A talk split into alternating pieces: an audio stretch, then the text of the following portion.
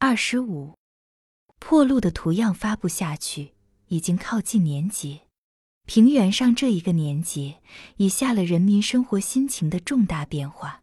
一过腊月初十，就到处听见娶儿聘妇的花炮。为了使爹娘松心，许多女孩子提前出嫁了。媒婆们忙了一阵，很多平日难以成就的婚姻，三言两句就说妥了。女家的挑拣很少。有的丈夫不在家，娘家一定要娶，就由小姑子顶替着拜了天地。敌人的烧杀奸淫的事实威胁着平原的人民，在铁路两旁，那些十六七岁的女孩子们，新年前几天换身干净衣裳，就由父亲领着送到了婆家去。在根据地，爹娘们还想叫女儿抢着做做花轿、唢呐和锣鼓。从夜晚一直吹响到天明，可是因为敌人的马蹄、汽车和坦克在平原的边缘，在冰冻的麦苗地里践踏倾轧，就使得在大道上奔跑的迎亲车辆、进村的喜炮、街头的吹唱，都带上了十分痛苦的性质。在这种情形下面，破路的动员简直是一呼百应。谁家有林大道的地，都按上级说的尺寸去打洞刨坑。早晨，太阳照耀着小麦上的霜雪，道路上就挤满了抡镐扶铲的农民。老温的伤养好以后，又回到田大瞎子家里做工。经人们说和，老常也回来了，还担任着村里的工会主任。田大瞎子的女儿坐了月子，婆家报了喜来。田大瞎子的老婆忙着打整礼物，白面挂面，包子卷子，满满装了四个食盒，叫老常担了去送。老常进来说：“今儿个上级布置挖沟，我去不了。”田大瞎子的老婆一沉脸说：“你看你这做活的，是我们出钱雇的你呀，还是你那上级？吃的拿的都是从我们这里出，你那上级连四两烟叶儿。”我看也没给你撑过，怎么你这么像他们？到底是哪头抗热呀？老常说：“挖沟是国家的事，是大伙的事，自然要走在头里。你们家临到的地亩又多，我不去挖，你们自己去挖吗？”田大瞎子的老婆一撇嘴儿说：“你什么时候见我摸过铁铲？铁铲吧是方的圆的，我还不知道了。挖个坑儿好儿就能挡住日本。”我看你是穷命催的，有福不享。你担着食盒去了，保险有二两喜酒儿喝，不强如这么冷风而消气的去抡大镐。叫当家的担了送去吧，我们得去挖沟。老常说，他什么时候挑过东西？田大瞎子的老婆说，亲家门口能叫他去丢这个人？挑挑东西，怎么就算丢人了？那我们有多少人也早丢光了。老常说：“要不他就得去挖沟。”哼！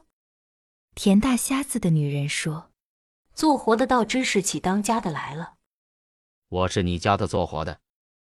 老常说：“可我也是村里的一个干部，分配你们一点抗日的工作，你们也不要推辞。你们掂量掂量吧，是担食盒去送礼呢，还是去出差挖沟？”田大瞎子的老婆进到里间商量。田大瞎子虽说满不高兴，还是选择了挑担的任务。他以为这总比挖沟清闲些。老常背起铁铲到街上集合人去了。田大瞎子的老婆给丈夫拾掇齐整，捆好绳儿，插好扁担。田大瞎子挑了起来，并不感觉沉重。他走出屋门。下了台阶，走到过道里，又折了回来。他走不出大门。他挑着食盒在院子里转悠起来，像在戏台上走场儿一样。他的老婆说：“你这是干什么？天气不早了，过午再到人家那里，还像个周礼的样吗？”这不是给人家玩猴儿？田大瞎子说：“坐月子也不看个时候，我不去。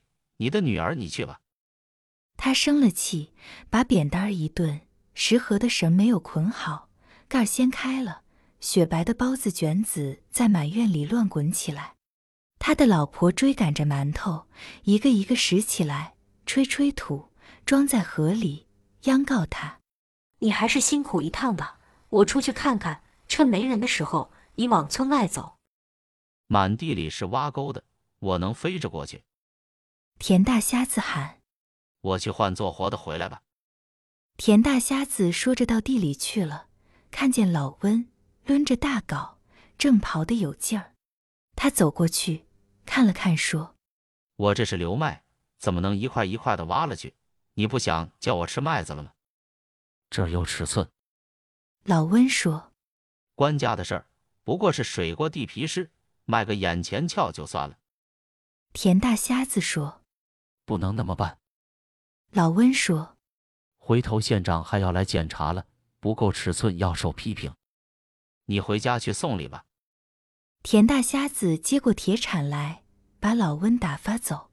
他把已经刨好的坑填了靠里面一半，再往大道上伸展，这样他可以保存自己的地，把大道赶到对面的地林。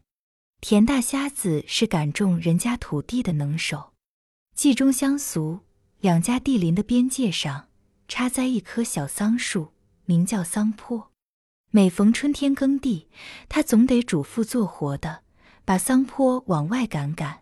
他亲自站在地头上去监督，叫牲口拼命往外撇，犁杖碰在桑树根上，打破几块华子，他也不心痛。反正得侵占别人的一垄半垄的地。田大瞎子家地边上的小桑树，永远不得茂盛，总是靠他家的半边死，靠人家的半边活。弄得这一代的孩子们，春天养个蚕儿玩，也没有桑叶吃，只好上树去摘鱼叶儿。对面地林挖沟的也是一个老人，这老人的头发半秃半白，用全身的力量挖掘着。他的地是一块窄窄长长的条道地，满共不过五个垄儿宽。他临着道沿儿一并排连挖十二个大沟，差不多全部牺牲了自己的小麦。他的沟挖得深，铲得平，边缘上培起高高的土墙，像一带城墙的垛口。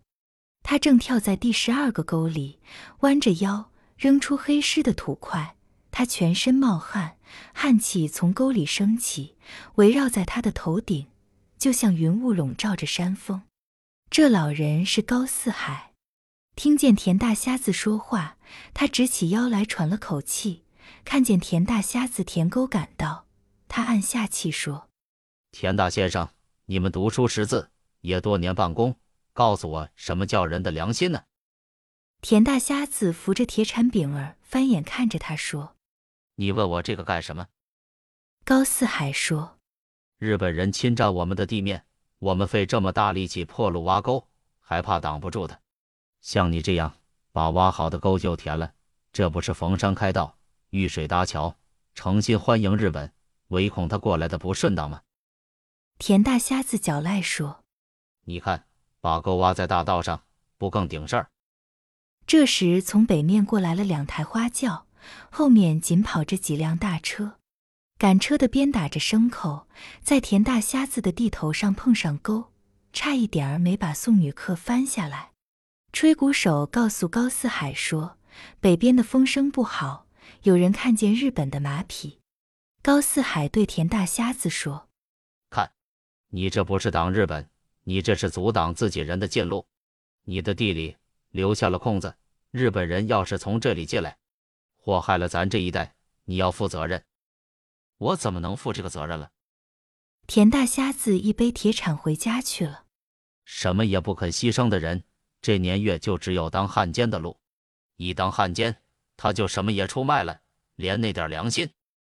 高四海又挖起沟来，他面对着挖掘的深深的土地讲话。